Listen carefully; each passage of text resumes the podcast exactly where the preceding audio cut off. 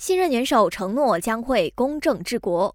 柔佛苏丹伊布拉辛陛下昨天正式宣誓就任第十七任国家元首，开始为期五年的任期。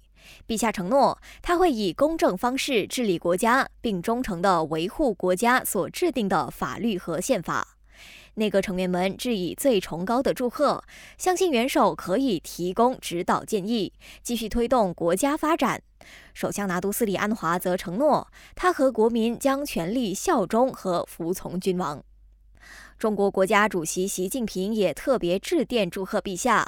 他表示，中国和马来西亚是隔海相望的友好邻邦，两国友谊源远流长。他希望和陛下开展友好交往，引领马中命运共同体建设不断取得新成果，以造福两国人民。而新加坡总统尚达曼在祝贺函中邀请陛下出访新加坡，他期待和陛下共同努力，确保马新两国关系能够继续发展。今年一月，我国和新加坡签署了一份柔新经济特区谅解备忘录，以巩固两国的经济联系。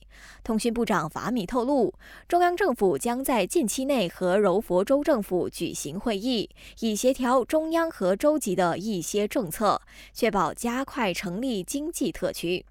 不过，到目前为止，政府还没有敲定柔新特区的坐落点。感谢收听，我是余文。